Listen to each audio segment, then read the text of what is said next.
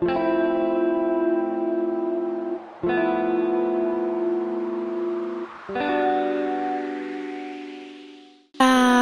Y bienvenido dans mon podcast. Ici, on parle d'un sujet souvent entendu mais rarement connu, du moins dans toute sa complexité, l'adoption. À chaque chapitre, car oui, ici, je te raconte mon histoire et celle de bien d'autres enfants adoptés à l'international. Je te ferai découvrir un point de vue différent, de nouveaux concepts, etc. Alors, si t'es curieux ou curieuse, n'hésite pas à me rejoindre à n'importe quelle heure de la journée. Pues, besitos, nos vemos, adios!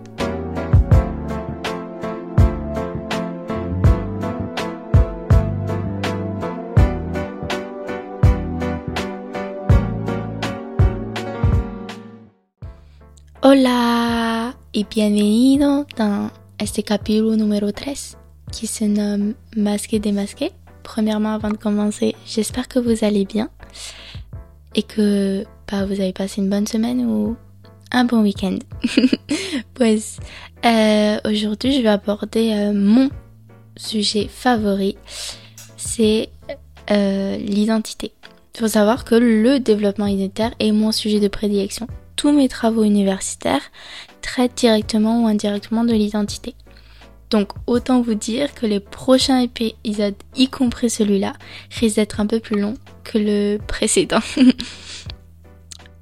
Hoy et voy a du sujet la culture qu'on appelle la culture tierce. C'est un sujet qui me tient à cœur et c'est pour ça que je pense qu'il risque d'être un peu long et un peu émotionnel. Donc je vous préviens. Euh, la culture tierce, je vais aborder donc la culture tierce et comment cela m'a impacté et comment cela continue de m'impacter et m'impactera à vie. Vous allez comprendre pourquoi. Euh, mais tout d'abord, j'aimerais juste euh, comme je fais d'habitude, vous expliquer des concepts psychologiques histoire que ça soit beaucoup plus simple à suivre et que vous arriviez à comprendre mon cheminement, etc. Et puis euh, pour toujours donner cette légitimisation euh, scientifique. Désolée, j'ai un peu eu du mal avec ce mot. Pues empezamos. Euh, tous les travaux du développement en psychologie s'accordent pour dire que le développement identitaire est l'un des plus importants la question du qui suis-je, elle est primordiale. Et euh, par là, moi, je vais aborder euh, cette question sur l'identité. Je vais l'aborder sur un point assez différent parce que moi, je vais vous parler de l'identité culturelle. Cette identité culturelle, elle, englobe chez les enfants adoptés l'identité ethnique qui correspond au pays d'accueil et l'identité de couleur qui correspond au pays d'origine. Les enfants adoptés, ils posséderait une double généalogie selon Debers. C'est-à-dire qu'il garde son origine et son histoire de vie tout en évoluant dans une filiation unique, euh, souvent opposée à ses, à ses origines. Et ça, à ça, vous devez rajouter quelque chose qu'on appelle la loyauté clivée. C'est-à-dire que les enfants adoptés sont partagés entre le désir de conservation du patrimoine et sa filiation d'adoption. La confrontation des deux cultures crée ce que l'on appelle une crise identitaire ethno-culturelle.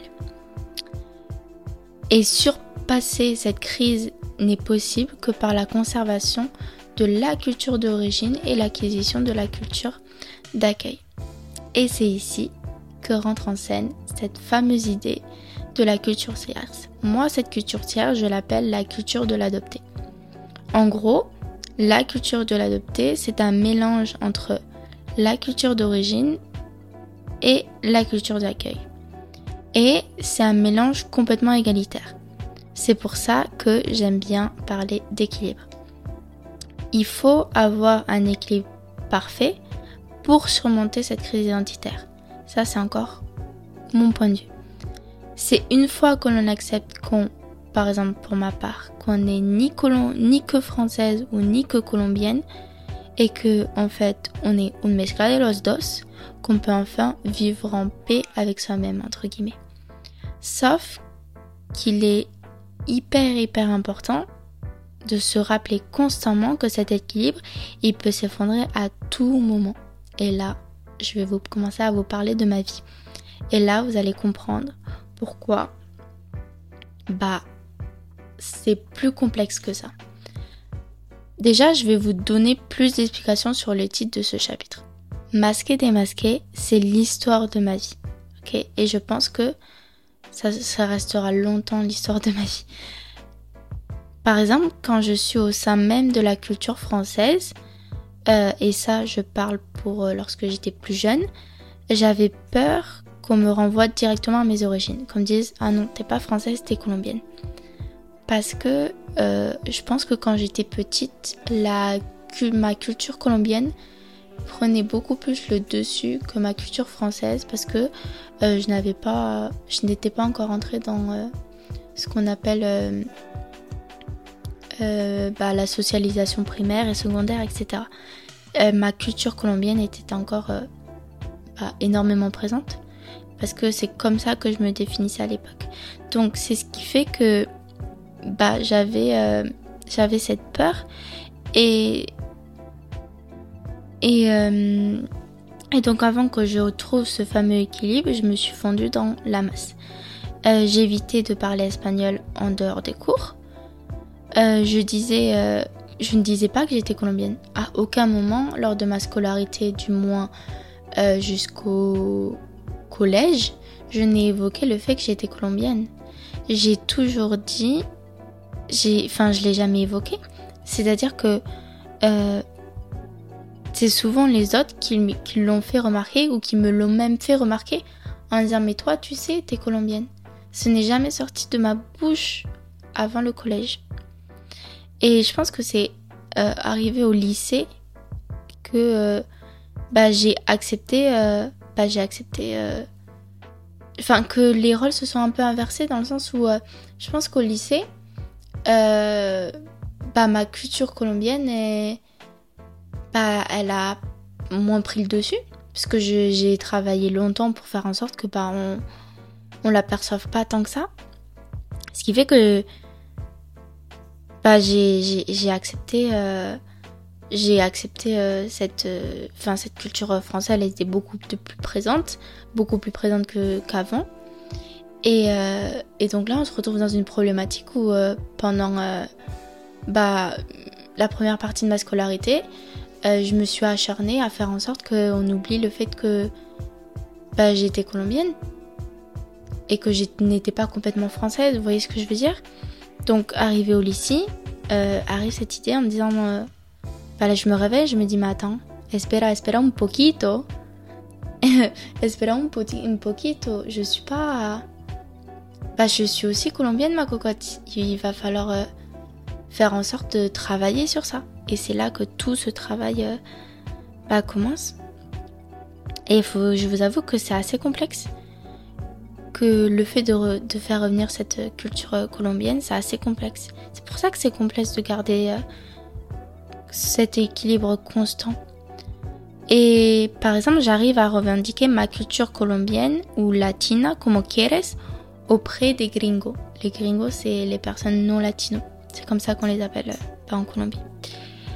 Mais par contre, au sein de ma propre communauté, c'est quelque chose de beaucoup plus complexe. Déjà, le mot ma la phrase ma communauté en euh, parlant de euh, la communauté colombienne, c'est une phrase que je ne dis pas. J'ai du mal à le dire parce que même moi j'y crois pas trop. Donc j'ai du mal à revendiquer ma culture colombienne au sein, auprès des personnes et des personnes bah, tout, tout simplement. Et j'ai toujours cette impression, cette peur et cette impression d'être démasquée, d'être une impostrice, d'être un imposteur, désolé. Lorsque par exemple je parle espagnol, j'ai peur qu'ils perçoivent mi falta de vocabulario encore mon accent français. Et par exemple, si je, sais le parler et je le comprends, je vérifie, je vais toujours vérifier sur euh, Translate. Je vais toujours vérifier sur Translate pour savoir si bah, ma grand-mère elle est, elle, est, elle est juste, si elle est correcte si je fais pas de faute. Alors que je sais que je maîtrise voyez ce que je veux dire? Je sais que je maîtrise, mais non, il faut que je vérifie parce que je n'ai pas le droit à l'erreur. Parce que si j'ai droit à l'erreur, je vais me faire démasquer. Et je fais aussi une fixette sur les expressions ou le vocabulaire typiquement colombien. C'est-à-dire que là, j'ai des souvenirs, j'ai un vocabulaire euh, bah déjà j'ai un vocabulaire d'enfant. Quand je parle, j'utilise toujours le usted, ustedes, comme una chiquita. J'ai euh, ma façon de parler et mon vocabulaire, enfin ma façon de parler surtout, et euh, rester sur, euh, sur ce principe-là que, que c'est comme si mon vocabulaire et mon langage colombien, je sais pas si ça se dit, euh, s'était arrêté euh, quand j'avais 6 ans. Ce qui fait que là, au jour d'aujourd'hui, je parle. Bon, j'ai évolué parce que je travaille beaucoup sur ça, mais je peux pas cacher le fait que je parle comme une petite enfant. Parce que c'est comme ça euh, que qu'est mon vocabulaire, entre guillemets. Donc, j'essaie euh, de de pas de pas oublier l'espagnol de 1, de pas oublier mon accent et de pas oublier le vocabulaire dont je me souviens. Et j'ai aussi de, j'essaie de l'enrichir euh, au mieux. C'est-à-dire que genre une fois par mois, euh, je vais constamment euh, me rappeler les expressions colombiennes. Mamera, bobo, euh, toma la buceta. Genre des expressions qu'on ne dirait pas en, Espagne et que même on n'apprendrait pas à l'école. Parce que l'école, on t'apprend un espagnol euh, pas d'Espagne. Mais par exemple, il n'y a, a, pas que la langue. Genre, euh, si je vous prends un autre exemple, je, je vais vous prendre l'exemple de la danse. Récemment, j'ai fait face à l'une de mes angoisses. J'avais l'impression de vivre un cauchemar. Psychiquement, psychologiquement, c'était assez complexe. Je vous explique. Je suis allée dans un bar slash restaurant latino et euh, c'était une sorte de soirée dansante. Tout le monde autour de moi dansait solo ou con una pareja. Et euh, ils dansaient, ils dansaient tous et ils savaient tous danser, soit la bachata, soit la cumbia, soit la salsa. Parfaitement. Sauf moi. Enfin, je me débrouille, je me débrouille en bachata parce que mi papa de substitution, il m'avait appris à les pas, les pas basiques, mais il m'avait appris euh, comment on apprend une enfant de 6 ans. Il m'a pas appris les, les pas sensuels de la bachata. Vous voyez ce que je veux dire? J'ai dansé avec euh, un adulte, je n'avais que 6 ans. Ce qui fait que moi, au jour d'aujourd'hui, je sais danser la bachata. Je connais les pasos básicos et genre je me débrouille. Mais lorsque vous êtes entouré de personnes qui tous les jours euh, prennent des cours de salsa, de cumbia, de bachata, pas forcément, genre vous gérez pas. Vous pouvez pas suivre, vous voyez ce que je veux dire? Il vous manque des trucs. Ce qui fait que je me suis retrouvée entourée de gringos et de latinos qui savaient mieux danser que moi.